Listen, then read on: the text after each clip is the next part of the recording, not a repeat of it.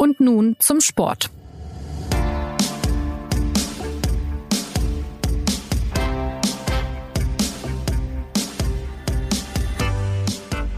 Herzlich willkommen zur neuen Folge von Und nun zum Sport, dem Sportpodcast der Süddeutschen Zeitung.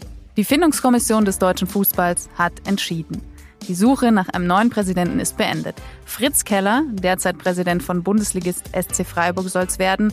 Einer, der, so heißt es zumindest, mit den Amateuren ebenso gut kann wie mit den Persönlichkeiten des Profifußballs. Einer, gegen den eigentlich niemand Einwände vorbringen dürfte. Und doch wurde Kritik laut, weil von Seiten des DFB eben nicht alles reibungslos gelaufen ist im Nominierungsverfahren dieses Führungspostens. Darüber reden wir gleich nach einer kurzen Mitteilung unseres Werbepartners.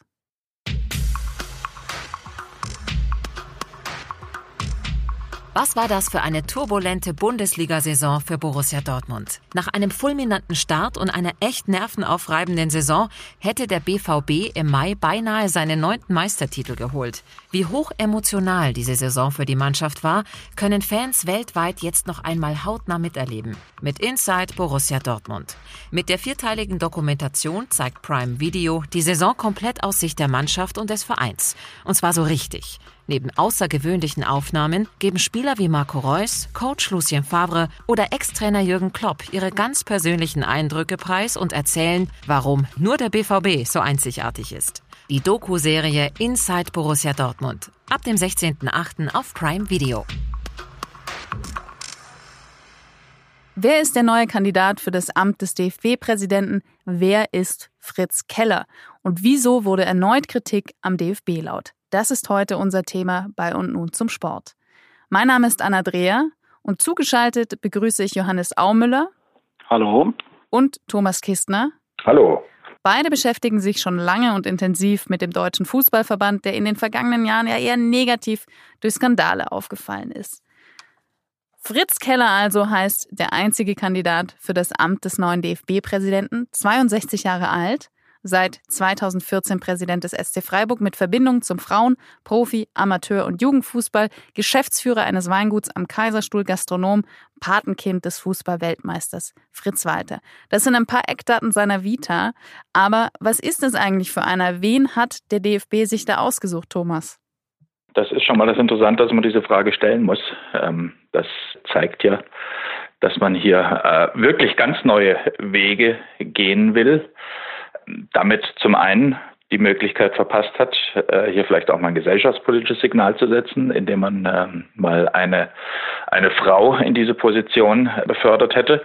Und zum anderen ähm, spricht insbesondere das große Schweigen, dieses äh, konzertierte Geheimhalten bei der Suche dieser Personalie und zugleich der Riesenaufwand, der betrieben wurde. Es ist eine der fünf größten Headhunter-Firmen der Welt eingesetzt worden, um das Profil für diese Personalie zu schaffen und zu schärfen. Und äh, dann kommt am Ende ein alter Bekannter aus der, ja, aus der zweiten Liga ähm, der deutschen Profifunktionärsriege raus. Das ist jetzt nicht despektierlich gemeint, nur ähm, das ist letzten Endes äh, der Ertrag, der unter diesem Riesenaufwand steht. Und da fragt man sich schon, hat da der Berg gekreist und ein Mäuslein geboren oder war das vielleicht ein bisschen auch beabsichtigt. Beabsichtigt gewesen sein kann es natürlich insofern, als dass man dann vielleicht auch schon die Zeit genutzt hat, die vergangenen Wochen und vielleicht auch Monate, in denen ja längst feststand, dass es äh, Fritz Keller äh, werden soll, um mit diesem neuen Mann äh, auch schon die Zukunft vorzubesprechen. Da deutet einiges darauf hin. Johannes, wie siehst du die Personalie Fritz Keller? Freust du dich vielleicht sogar? Also alle, die mit ihm oder die meisten, die mit ihm näher zu tun haben, schildern ihn ja als einen sehr sympathischen, zugleich bodenständigen, wie auch den äh, Genüssen nicht abgeneigten ähm, Menschen, der auch sozusagen gleichzeitig mit gewichtigen ähm, Politikern und, und Vereinsfunktionären, wie aber auch dem Kreisliga-Trainer irgendwie gut sich unterhalten kann. Und ähm, wenn dem so ist, dann wäre das jetzt zum Beispiel auch schon mal ein, ein signifikantes Unterscheidungsmerkmal gegenüber seinem unmittelbaren Vorgänger, der nun nicht gerade ähm, als großer Menschenfischer bekannt war. Reinhard Grindel, der ja zurücktreten musste wegen verschiedener Affären. Die Frage ist aber trotzdem, ob dieses Amt eines ist, für das, für das Keller geeignet ist. Denn es, einerseits ist es zwar so, dass das Amt in Machthinsicht beschnitten wird und ähm, er Dazu kommen wir später ein auch noch. Stück weit zurück ja, kommen wir später, können wir noch später noch vertiefen, aber sozusagen er ein Stück weit beschnitten wird und das Präsidium als Kollektiv mehr Befugnisse erhält. Ja. Andererseits aber ist er weiterhin natürlich eine gewichtige Stimme ähm, des deutschen Fußballs und stehen ganz große Themen auf der Tagesordnung. Also wenn wir zum Beispiel mal daran denken, dass es im nächsten Jahr einen neuen ähm, Fernsehvertrag gibt für den, für den Profifußball, wo er die Milliardensummen immer nur in die Höhe schießen. Wenn wir daran denken, dass es einen schwelenden Konflikt gibt zwischen dem Profilager und dem Amateurbereich über die Verteilung dieser, dieser Gelder, die der Fußball ähm, generiert. Wenn wir an so Themen wie 50 plus 1 Regel denken und so weiter. Also es sind schon noch sehr, sehr große Themen. Und ähm, tja, da, wenn man es positiv will, muss man ihm jetzt einfach mal die Chance geben, das zu, zu zeigen. Und wenn man es negativ sehen will, kann man sagen, es war jetzt nichts, wo er in der Vergangenheit sich als die große laute Stimme da ähm, gegeben hat, äh, wegen der man jetzt sehr, sehr optimistisch sein kann.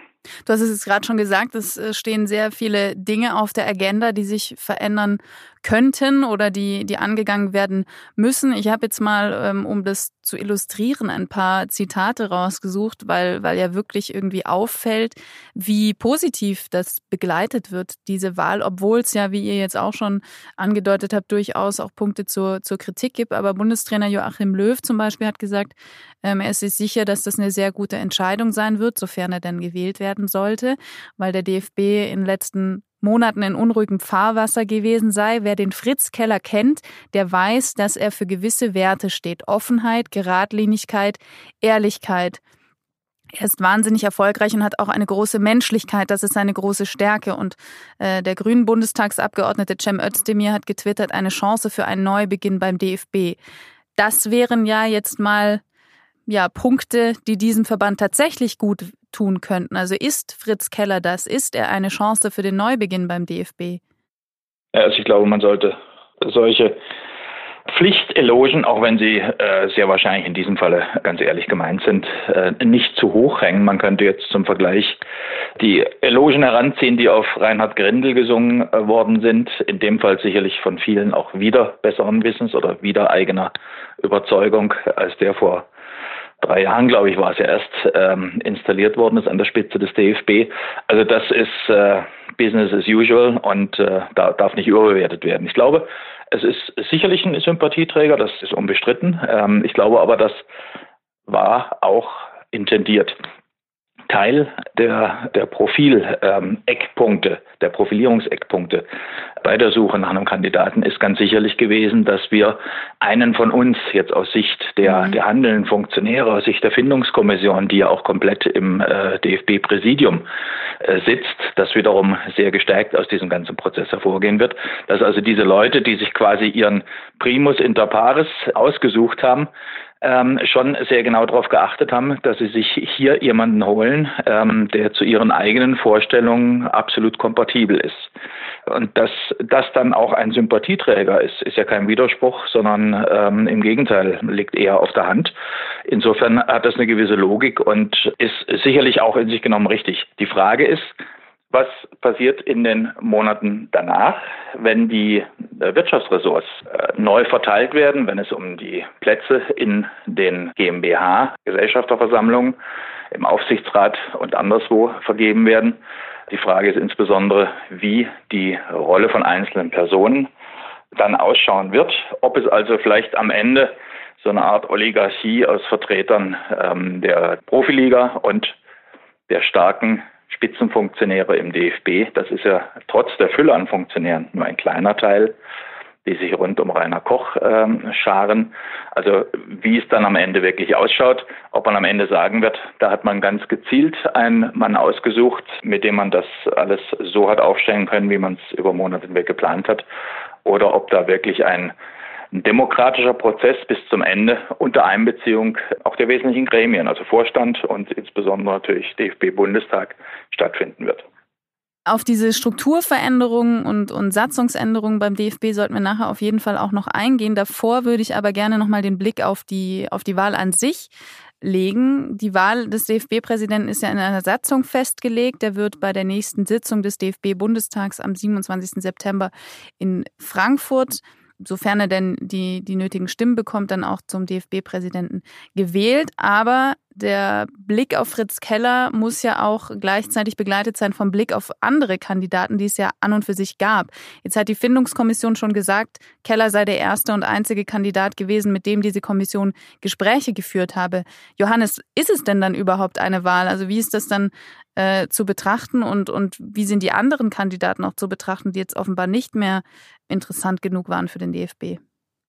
Ja, also ich muss sagen, ich finde das Verfahren insgesamt in der Tat ähm, bedenklich, wie das abgelaufen ist. Wenn wir uns zurückerinnern, als Reinhard Grindel damals zurücktreten musste, da gab es ja erstmal drei Tage, in denen ähm, so ungefähr jeder Name, der was mit dem Fußballbusiness zu tun hat, mal getroppt wurde als möglicher als möglicher Kandidat und dann begann das ernsthaftere Prozedere, das Thomas eben ähm, beschrieben hat. Es gab ja auch den ein oder anderen Vorstoß von, von außen, beispielsweise von einer ähm, Vereinsfunktionärin aus äh, Nordrhein-Westfalen, sich ja, natürlich auch öffentlichkeitswirksam, aber dann durchaus auch mal als ein interessantes Signal setzend ähm, zu bewerben. Aber am Ende ist es ja tatsächlich so, dass es mal wieder darauf hinausgelaufen ist, dass es nur einen Kandidaten gibt. Also Wahl ist ja eigentlich schon der falsche ähm, Begriff für dieses ganze Prozedere. Theoretisch ist es noch vorstellbar, dass es weitere, zu weiteren Kandidaten kommt bis zum 27. September, aber das ist wirklich nur theoretischer Natur, denn um ähm, Kandidat zu sein beim DFB Bundestag, da, da reicht es nicht aus, irgendwie eines der sieben Millionen Mitglieder im deutschen Fußball äh, zu sein, sondern da muss man wiederum vorgeschlagen werden von einer von einer Organisation und danach sieht es nun mal äh, im Moment absolut nicht nicht aus. Und wenn man es vielleicht nochmal ein Stück in, die, in, die, in, einen größeren Zusammenhang stellt, ja, wir haben in diesem Jahr vier Wahlen, ähm, die den deutschen Fußball mittelbar oder unmittelbar betreffen. Mhm. Äh, Fußball-Weltverband hat einen neuen Präsidenten gewählt, äh, der Europäische Verband hat einen neuen Präsidenten gewählt, der DFB wählt nun seinen Präsidenten neu und an diesem Mittwoch auch die Deutsche Fußballliga. Vier Wahlen und bei allen vier so unterschiedlich gerade die Gemütslage dieser, dieser Verbände ist und ähm, die Verfasstheit. Aber bei allen vier gab es exakt einen Kandidaten mhm. und äh, bei FIFA und UEFA war es möglich, mit, mit sozusagen einer, einer, einem herzlichen Applaus den Präsidenten zu küren. Ich finde, das ist schon einfach ein bedenkliches Signal. Keine Wahlen, keine Auswahl, keine große Programmatik, ähm, die man, die man vorstellt. Ähm, das ist einfach in der Gesamtheit ein schlechtes, schlechtes Signal des Fußballs da. Es gab ja auch um da noch ganz kurz zu ergänzen, ja, äh, ja. diese ähm, ja, Geheimniskrämerei, die betrieben worden ist. Ähm, die, die ganze Geschichte ist ja am vergangenen Donnerstag auch nur Umstände halber durchgesickert. Vorgesehen war eigentlich, daran sieht man, wie offenkundig auch nervös äh, die, die planten Leute in der Findungskommission waren. Vorgesehen war eigentlich, dass jetzt am Mittwoch bei der Sitzung der Landesfürsten also übermorgen um 10 Uhr die äh, Geschichte aufgenommen wird, dann wird der neue Mann präsentiert. Und dann sollte er, also Fritz Keller, ja. äh, auch gleich von allen äh, abgenickt werden, damit man ihn später bei der Pressekonferenz äh, präsentieren kann. Das ist dann dahingehend in den letzten Wochen geändert worden, dass man eine kleine Telefonpause eingebaut hat, damit die Landesfürsten wenigstens noch die Zeit haben, mal mit ihren eigenen Leuten in den Landesverbänden Rücksprache zu halten. Und nur weil ähm, sich die Anzeichen mehrten, dass es äh, bei den Medien durchsickert, ist man dann äh, bereits am Donnerstag damit in die Öffentlichkeit gegangen. Also Transparenz an sich sieht anders aus. Das äh, war ja dann auch eine der kritischen Stimmen, äh, die sich darauf bezog. Also Hermann Winkler, äh, Präsident des Sächsischen Fußballverbandes, hat ja genau das kritisiert. Also, dass es nicht sein kann, dass man eine E-Mail erhält mit einem Zeitplan, in dem die Bewerbungsfrist auf den 30. August datiert ist und dann aber schon äh, ja, fast zwei Wochen vorher äh, Keller als, als Kandidat von der DFB-Findungskommission vorgeschlagen wird. Aber es ist ja angesichts dessen dann doch erstaunlich ruhig geblieben. Wie kann das denn sein? Ja, damit da bewegen wir uns dann wieder in den in den üblichen Mechanismen äh, der Fußballfunktionärswelt. Also das Krummeln ist da. da du hast es ähm, geschildert, äh, insbesondere auch bei den bei den ostdeutschen ähm, Landes- und und, und äh, Regionalverbänden. Ähm, aber es ist halt so, dass die dass die Spitzen des Amateurlagers, ähm, Rainer Koch, Ronny Zimmermann insbesondere, ja Mitglied der Findungskommission waren und ähm, diese, diese Personalie ja so mit, mit sich ausgedacht, beschlossen und dann, und dann ähm, umgesetzt haben. Unter welchen sozusagen konkreten begleitenden Abmachungen, das hat Thomas eben skizziert, das muss man jetzt mal noch, noch abwarten. Aber von daher ist sozusagen auch ein, ein Aufstand der Amateure dagegen, dass es jetzt ein Profivertreter ist, der, der dem DFB vorsteht, ähm, nicht zu erwarten. Also das heißt, auch wenn Keller jetzt gewählt werden sollte an diesem 27. September bei einer Wahl, die im eigentlichen Sinne keine ist, dürfte das nicht zu irgendwelchen Tumulten führen. Äh, dafür ist dann wahrscheinlich auch er als, als Person zu, ähm, ja, wie das jetzt vorher beschrieben wurde von anderen Stimmen, zu vereinend. So ist es sicherlich äh, zu erwarten. Also äh, in, insofern ist das Ganze auch nicht ungeschickt gemacht. Ähm, man, man, kann fast ein bisschen daran erinnern, dass ähm, oder vielleicht den Schluss daraus ziehen, dass man mittlerweile in den Sportverbänden da auch äh, geschickt damit umgeht mit dieser Frage. Wir mhm. hatten ja in der FIFA, ich will das jetzt nicht direkt vergleichen, aber ähm, so, so ein bisschen so eine ähm, ähnliche Geschichte ist da auch abgelaufen, als Gianni Infantino, der neue Präsident 2016, seine Generalsekretärin berufen hatte. Heute weiß man, dass die Frau ähm, tatsächlich äh, zumindest an der Spitze des Weltfußballs eigentlich nichts äh, zu suchen hat, Fatma Samura. Aber damals war die Tatsache, dass man eine UN-Mitarbeiterin, die zwar kein Mensch kennt, ähm, die aber aus Senegal kommt und jetzt erstmals als Frau an der Spitze implementiert wird, absolut unangreifbar ist, ja. weil man sich ja sonst gleich auf äh, besondere gesellschaftspolitische Felder begibt und sofort äh, des Rassismus oder des Sexismus bezichtigt werden kann. Und äh, er selber hat äh, sich dann ähm, später sogar in solche Andeutungen vergaloppiert, dass also das durchaus äh, sein Ansinnen gewesen ist, konnte man daraus klar äh, rückschließen. Ja. Also die Möglichkeit, Leute, die einerseits ins Raster passen, aber andererseits aufgrund ihrer Sympathie oder anderer Werte, im Fall Fritz Keller also sicher der Sympathiewert, das ist äh, natürlich nicht schlecht. Dann kommen wir noch zu diesen Strukturveränderungen und Satzungsänderungen beim Deutschen Fußballbund, die wir schon angesprochen hatten. Also sollte der DFB an seinem Bundestag oder sollte der DFB-Bundestag nicht nur die Wahl Fritz Kellers beschließen, sondern auch diese Veränderungen, dann wird sich ja ein bisschen was tun. Ähm, Könnt ihr ein bisschen beschreiben, was das für Änderungen sind und ob sich wirklich was ändert oder wird nur verändert, damit am Ende bei den Machtverhältnissen alles gleich bleibt? Also was sich aus sozusagen technischer Hinsicht verändert, ähm, ist, dass die wirtschaftlichen Aktivitäten des Verbandes, und ähm, die sind natürlich gigantisch, wenn man an die Nationalmannschaft denkt und die Einnahmen, die dort entstehen, ähm, wir reden davon mehr als 300 ähm, Millionen Euro im Jahr an Umsatz, also diese ganzen wirtschaftlichen Aktivitäten, die werden in einer GmbH gebündelt. Diese GmbH gibt es jetzt quasi schon und die wird dann ergänzt um die wirklich Einnahme kräftigen ähm, Segmente, wie eben die Nationalmannschaft. Das Ganze passiert nicht zuletzt auf Druck der Finanzbehörden, die sich eine klarere Trennung da erwarten, weil der DFB ja ein gemeinnütziger Verband ist, aber zugleich diese immensen wirtschaftlichen Aktivitäten eben hat. Also von daher wird es diese Neuaufstellung geben. Im Zuge dieser Neuaufstellung gibt es verschiedene neue Posten und neue Gremien. Um ja. die wird, wie eben angesprochen, das wird jetzt interessant sein zu sehen, wer da wer da was ähm, übernimmt. Aber abgesehen von dieser Finanztechnik und von, dem, von der personellen Besetzung muss man sich insbesondere ähm, einfach in den nächsten Jahren anschauen, was das alles für den zentralen Finanzstrom zwischen Profibereich und DFB bedeutet, nämlich den sogenannten Grundlagenvertrag. Ähm, die Profis müssen dem DFB, also die Deutsche Fußballliga, muss dem DFB jährlich eine Summe dafür zahlen, dass sie die Bundesliga ausrichten darf, dass sie ähm, den deutschen Meister küren darf und ähm, sozusagen da auch dann die entsprechenden Fernsehgelder generieren darf.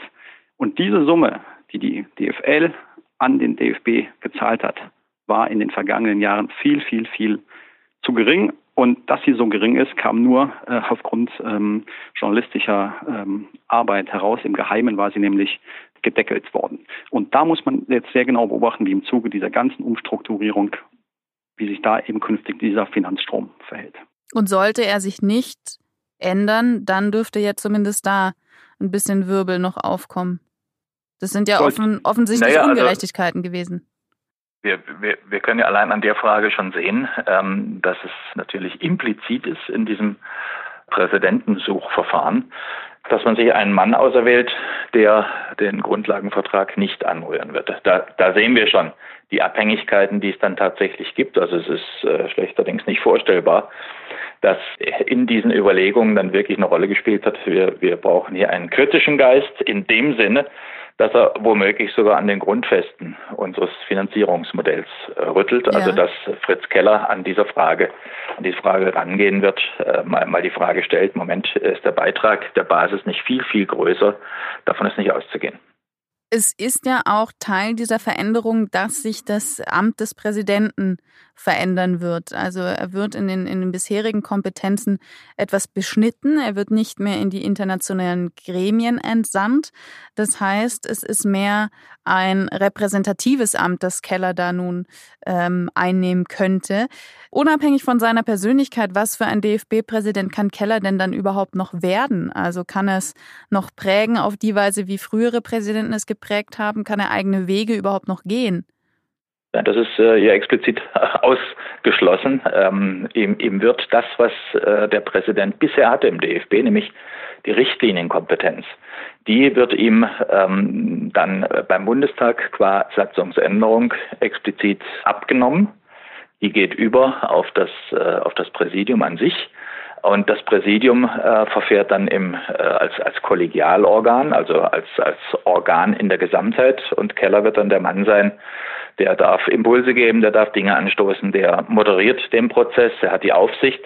Aber er ist eben einer unter vielen da drin und kann natürlich auch jederzeit im Bedarfsfalle überstimmt werden, wenn sich die Mehrheitsverhältnisse so darstellen.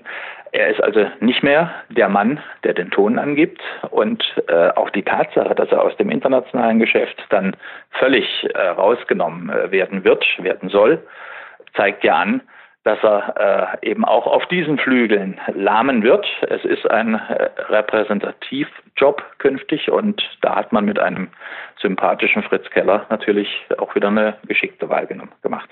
Apropos geschickt, Johannes, musste das der DFB so einleiten, diese Schritte nach den Erfahrungen mit Wolfgang Niersbach und Reinhard Grindel? Also ich hätte auch viele andere Möglichkeiten gegeben, sozusagen aus demokratietheoretischer, äh, wie auch aus tatsächlicher konkreter Personalwahlsicht. Äh, ähm, aber ich glaube, das hat, das hat Thomas eben ähm, äh, geschildert, dass äh, welche, welche Überlegungen da rein ähm, gespielt haben, dass man das auch äh, so eben aufsetzen möchte, dass dass alle Seiten davon profitieren, ja, die, die irgendwie an diesem Findungsprozess beteiligt waren. Und ähm, für die, die einen werden in weiteren Ämtern äh, profitieren. Die anderen werden davon profitieren, dass der skizzierte Grundlagenvertrag ähm, wahrscheinlich wieder so weitergeführt wird, dass es, dass es ihnen passt. Und ähm, ja, es ist, es ist versucht worden, eine Lösung zu finden, mit der die maßgeblichen Kräfte, die alle in dieser Findung, sechsköpfigen Findungskommission saßen, mit der die alle ähm, leben können. Und es ist nicht versucht worden, eine wirklich offene Wahl nicht überraschend, dass er so kam, aber das ist nun mal so. Was bedeutet das? Jetzt haben wir sehr viel über, über die nationale Perspektive gesprochen. Was bedeutet das international betrachtet für den DFB? Ja, international ähm, wird sich der DFB auch ganz neu präsentieren. Wenn nicht alle Zeichen trügen, die es in den letzten Monaten gegeben hat, äh, ganz anders als in der Zeit von Reinhard Grindel. Das vielleicht Einzige, was man Grindel sportpolitisch zugutehalten äh, kann, ist, dass er sich in äh, seiner kurzen Amtszeit in den Vorstandsämtern in der UEFA und auch in der FIFA durchaus als Kämpfer hart am Wind äh, gezeigt hat. Er hat sich insbesondere mit dem höchst umstrittenen, um es mal gelinde zu formulieren, äh, FIFA-Chef Gianni Infantino angelegt, hat ihn offen gerügt, er hat ihm äh, kritische Briefe geschrieben. Er hat ganz klar die Haltung äh, von Europa, vom Europaverband UEFA, gezeigt und vertreten. Die UEFA steht in einer absoluten äh, Konfrontation mit der FIFA, ja. weil die UEFA unter ihrem Präsidenten Schäferin erkannt hat, dass ähm, Infantino die Zeiten seines Vorgängers, der Blatter, in eine äh, noch schlimmere Ära äh, überführt hat. Also da, da herrscht ein regelrechter Stellungskrieg äh, in der Sportpolitik. Und wir haben schon gesehen in der kurzen Zeit, in der die, ähm, die neue DFB-Führung, insbesondere unter Rainer Koch, der sicherlich auch der neue internationale Mann dann sein wird, sich auf diesem Feld bewegt hat, dass man hier versucht, mit so einer betulichen äh, Funktionärsmasche, so aller, wir wollen gut mit den einen und gut mit den anderen sein, das ist immer dann okay, wenn es im Prinzip nur um Sach- und Fachfragen geht. Ja. Aber in der jetzigen Konstellation äh, ist das der völlig falsche Weg. Also man kann mit Sicherheit äh, sagen, würde ich jetzt hier mal behaupten, dass die Deutschen in der FIFA, im Weltverband erstmal keine Rolle spielen. Der UEFA äh, sind die deutschen Positionen dazu suspekt und der Weg in die FIFA führt nur über eine Berufung durch die UEFA und das ist nicht in Sicht. Dann sind wir gespannt, in welche Richtung sich das alles bewegt. Der 27. September in Frankfurt ist das Datum, auf das wir jetzt auf den DFB bezogen äh, gucken werden und an dem sich entscheidet, ob Fritz Keller zum neuen DFB-Präsidenten gewählt wird und in welche Richtung den DFB diese ganzen Veränderungen lenken. Vielen Dank, Thomas. Vielen Dank, Johannes, dass ihr euch die Zeit genommen habt. Gerne. Natürlich. An alle anderen vielen Dank fürs Zuhören. Die nächste Folge gibt es wieder nächsten Montag. Bis dahin eine schöne Woche. Machen Sie es gut.